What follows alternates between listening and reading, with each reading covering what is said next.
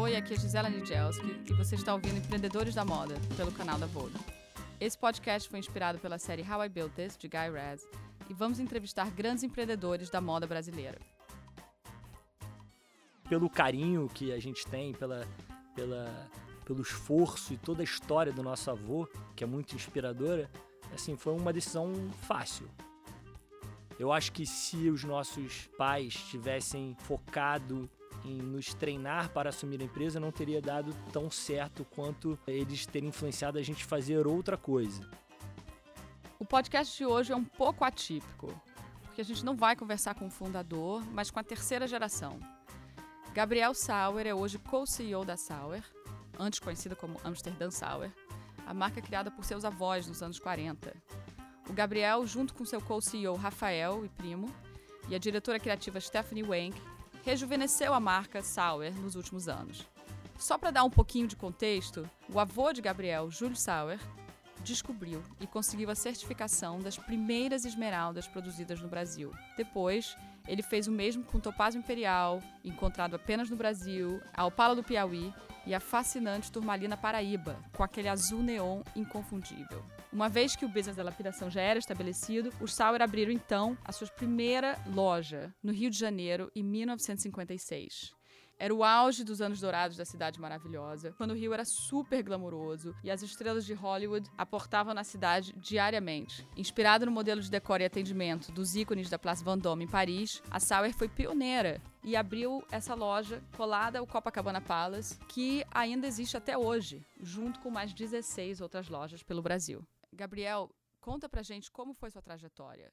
Porque você não começou na Sauer. Você tem muitos primos, irmãos. Como é que vocês decidiram internamente quem ia entrar na empresa?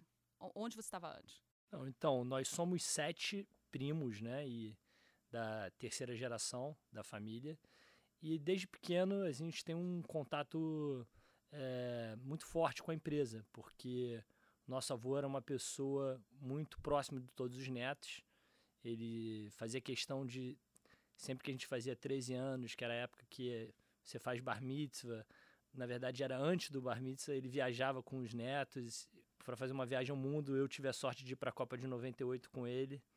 E ele era uma pessoa que sempre falava das pedras preciosas, ele carregava pedras no bolso. A gente estava almoçando e no final ele dava de presente para as pessoas e botava na testa, fazia um, uma, uma prece espiritual, né, do poder, da energia das pedras. Então a gente sempre teve esse contato muito próximo com a empresa.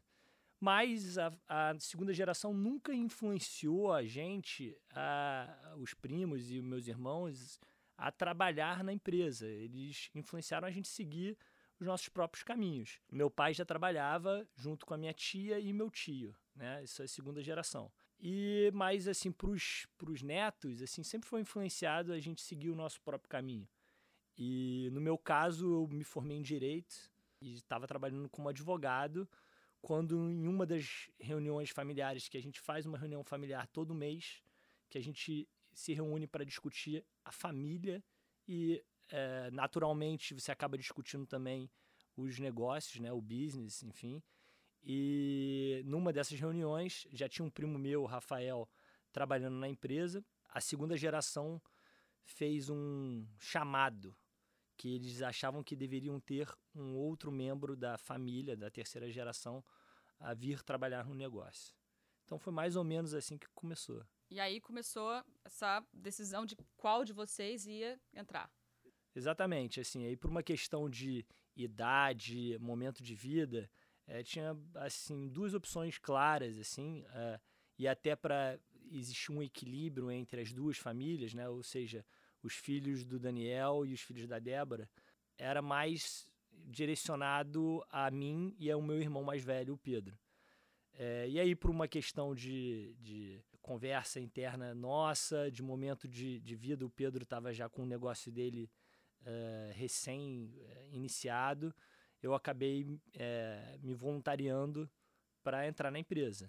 Mas, assim, pelo carinho que a gente tem, pela, pela, pelo esforço e toda a história do nosso avô, que é muito inspiradora, assim, foi uma decisão fácil de, de tomar. Não sabia se ia dar certo, mas é, eu resolvi encarar esse desafio. E qual que era o contexto do mercado quando você começou na Sauer? Então, em 2013, né? Eu comecei em 2013, era um momento relativamente bom do mercado. 2012 foi um ano excelente no país inteiro, é, vários shopping centers novos é, sendo construídos. A gente teve uma expansão uh, de, de, de, lojas nesse momento. Você tinha a perspectiva de Copa do Mundo, você tinha a perspectiva de Olimpíada. Então, assim, é, era um momento de muito otimismo, eu diria.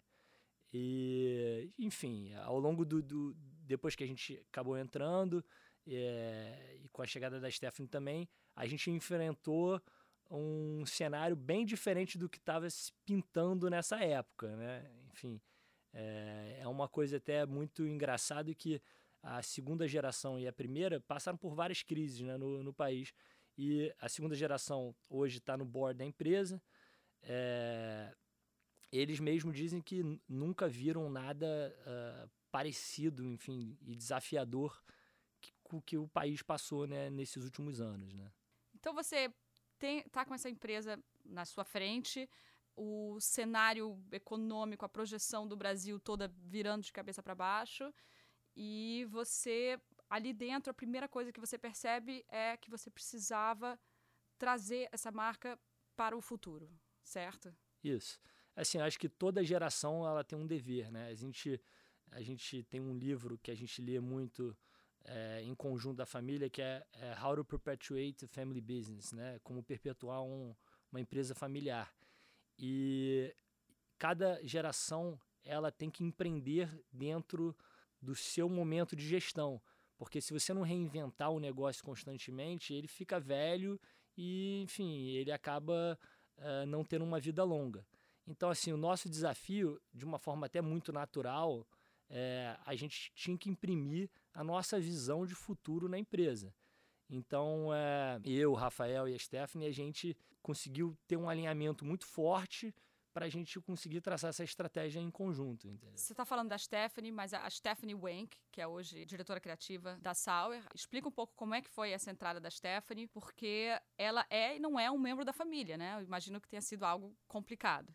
Isso, a Stephanie, ela é minha irmã de consideração, porque ela é filha da mulher do meu pai, ela e a Alexia, e nós temos um irmão em comum, que é o Eduardo, é, do segundo casamento do meu pai com a Marina. E, enfim, a gente sempre teve uma relação de irmão, né? E ela é da família. Por uma questão técnica, ela não é acionista da empresa, né?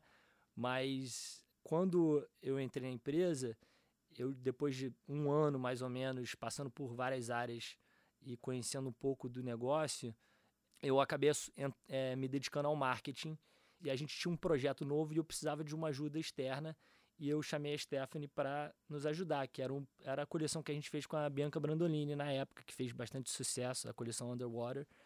E eu sabia que para essa coleção dar certo, eu precisava da Stephanie junto, uh, enfim, tocando esse, esse projeto com a gente. Então ela entrou, a princípio, para tocar esse projeto. Como deu muito certo e ela é uma pessoa muito criativa, muito competente, obviamente ela começou a é, extrapolar de forma muito natural a função dela no projeto e acabou ajudando em várias outras áreas. E aí eu, eu achei que a gente tinha que tinha um dever de contratá-la permanentemente. Só que a gente enfrentou uma, uma barreira, porque a família tinha uma regra que só poderia trabalhar dois membros da terceira geração na família. Então, assim, é, a gente enfrentou os gestores, as pessoas que estavam da família trabalhando, a gente estava num conflito, porque a gente, ao mesmo tempo, todo mundo enxergava a competência dela e a, a gente tinha essa, essa regra, esse limitador que, enfim, era incompatível, então poderia ter conflito de interesse, é, tem sempre um cuidado que a gente, é, a família tem que tomar de você trazer alguém da família. É sempre difícil depois você desligar essa pessoa. Então, são escolhas empresariais difíceis de serem tomadas. É, então, assim, a gente. Foi um momento de grande dúvida se a gente ia conseguir, eu e o Rafael, é, efetivar a Stephanie. Entendeu? A gente não sabia se a gente ia conseguir. E foi um momento de bastante apreensão. É, só que, assim, é, por uma questão de. A gente acabou levando isso adiante para o comitê da família, né, nessa reunião, onde tem todos os membros da família que não trabalham na empresa, e foi unânime que ela deveria continuar, entendeu? Então isso foi muito positivo e isso acabou dando mais é, legitimidade para Stephanie, entendeu? E, e até dando mais liberdade para ela implementar a visão dela também.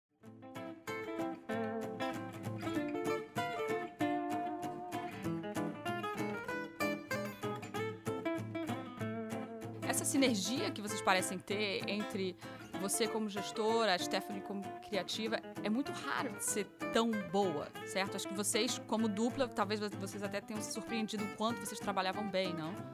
Eu acho assim, você até tinha me perguntado para eu pensar no qual foi o fator sorte né, que a gente teve. Eu acho que assim, o fator sorte principal foi o Rafael, eu e a Stephanie, a gente ter perfis muito complementares. Eu acho que se os nossos é, pais tivessem é, focado em nos treinar para assumir a empresa, não teria dado talvez tão certo quanto uh, eles terem influenciado a gente fazer outra coisa.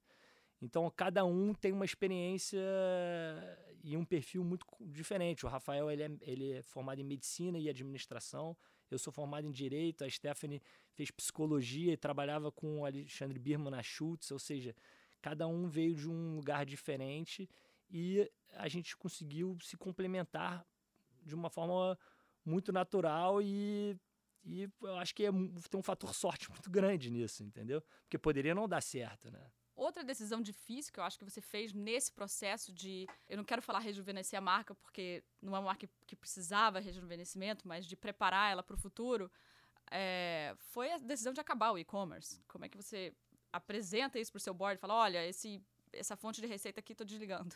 sempre que entra uma geração nova, a gente rejuvenesce a marca. E eu acho que isso é um processo natural. A empresa tem 78 anos. Para ela ter 100, 120, ela vai passar por vários momentos de rejuvenescimento né, da equipe, enfim. E é como você integra isso que é o segredo do sucesso. Agora, a questão do e-commerce é, foi, assim, até uma coisa meio é, é, esquisita, porque uma geração de jovens entra na empresa e uma das primeiras medidas que ela toma é encerrar o e-commerce. Parece que a gente estava caminhando na contramão. Mas, na verdade, foi uma análise de que, um, o e-commerce é, de joias no Brasil ele tem um ticket médio muito baixo e a gente acabava tendo que ter produtos no site que eram incompatíveis com o que a gente apresentava na loja. Então era quase como se é, você tivesse duas marcas diferentes. Então a gente achou que aquilo ali era estava sendo um peso negativo para a imagem da nossa marca. Então a gente acabou, encerrou o e-commerce e a gente agora está reiniciando ele. Já muito mais, e hoje, quando eu penso em e-commerce, eu não penso simplesmente no site com um carrinho e no one click e tchau, né?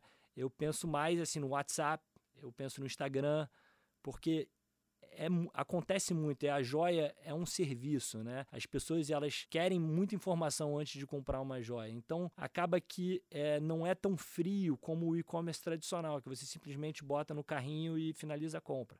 Então eu acho que o WhatsApp é uma grande ferramenta hoje, o, o Instagram também, e a gente tem conseguido integrar essas três coisas: o site, o WhatsApp e o Instagram. Você acha que você ainda está no caminho de trazer a marca para o dia de hoje, depois de transformar as lojas, transformar o e-commerce, transformar o marketing? Ou a gente já chegou?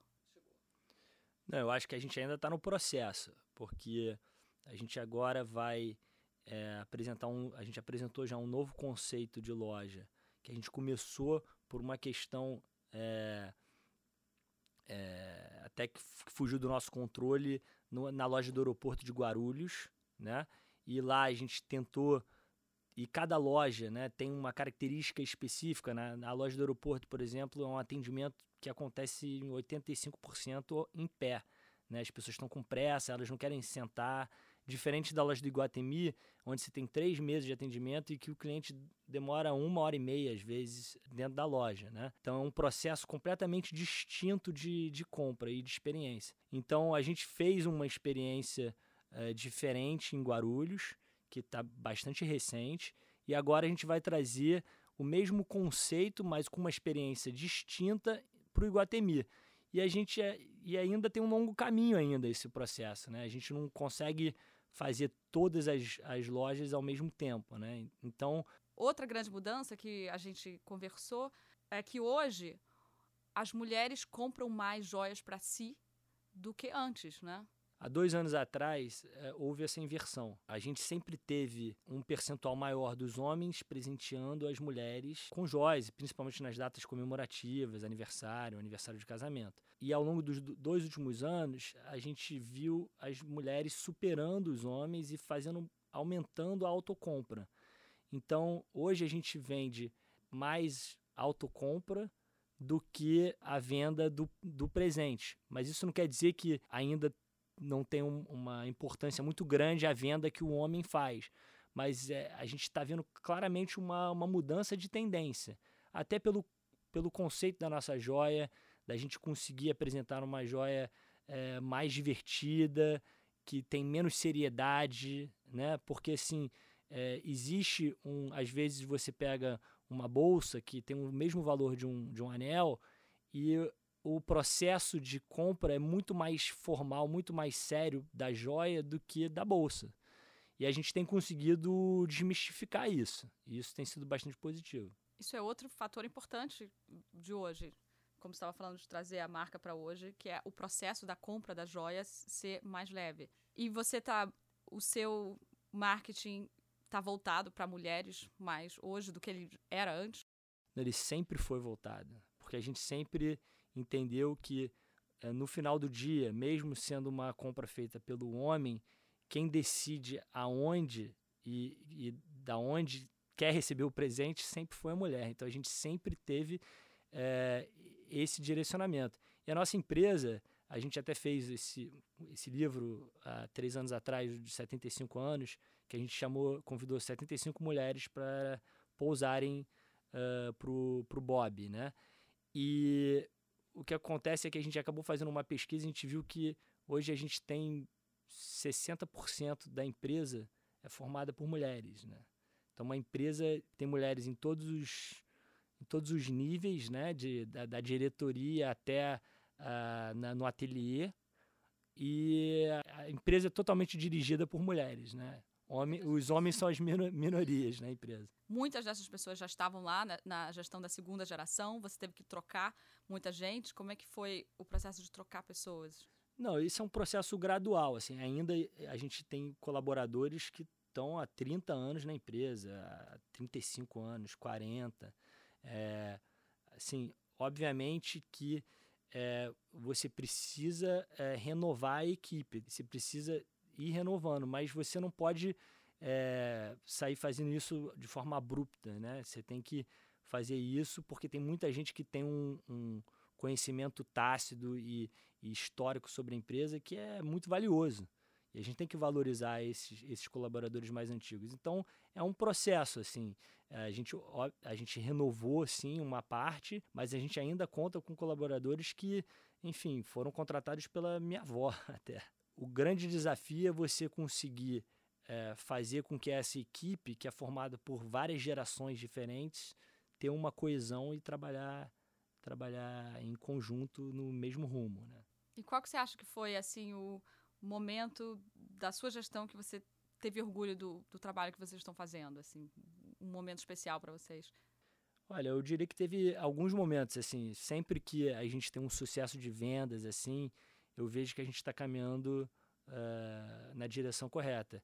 Uh, recentemente, agora eu consigo pensar no mais recente, a gente acabou de lançar essa coleção Abracadabra na SP Art e a gente está meio sold out em algumas linhas. E isso é, assim, é, é maior uh, prova de que a gente está no caminho correto, né? Assim, sempre tem um problema do varejo do cobertor curto, né? Às vezes você faz mais do que você consegue vender. e às vezes você estima, você nunca estima corretamente, é muito difícil. Então, assim, é, mas isso não é, isso é um bom problema para você, é, enfim, administrar. E aconteceu isso, essa coleção está sendo um sucesso de vendas e como várias outras, né? A gente é, e a gente fica analisando quantos novos clientes a gente consegue trazer para a empresa e geralmente é uma proporção incrível de 50% das vendas das, da coleção são para clientes novos. E o próximo grande desafio, qual que você acha que é? Bom, a gente tem um desafio grande que é, é acabar né, essa, esse rebranding, né, que isso já, já está é, em andamento, mas eu diria que o próximo passo é a gente internacionalizar a marca. E, enfim, isso é o próximo projeto porque vocês já fizeram algumas ações fora do Brasil. A colaboração com a Marisa Berenson, até a própria colaboração com a Bianca, que, que teve um evento em Paris. É, então, vocês já fazem coisas pontuais. A gente é muito convidado a participar de vários eventos. A gente é convidado a participar de feiras de arte, é, de feiras de joia, é, para estar em outras multimarcas. Só que, assim, a, a, nossa ideia é ter uma estratégia um pouco uh, com mais consistência. A gente faz, a gente hoje vende na, na Sax, na, na Quinta Avenida, é, mas isso é muito pouco perto do que a gente é, pretende. Então, é, a gente entende que assim é uma estratégia de investimento e, e um esforço muito maior para a gente conseguir ter uma loja, enfim, e estar tá lá é, 20, sabe, 365 dias no ano.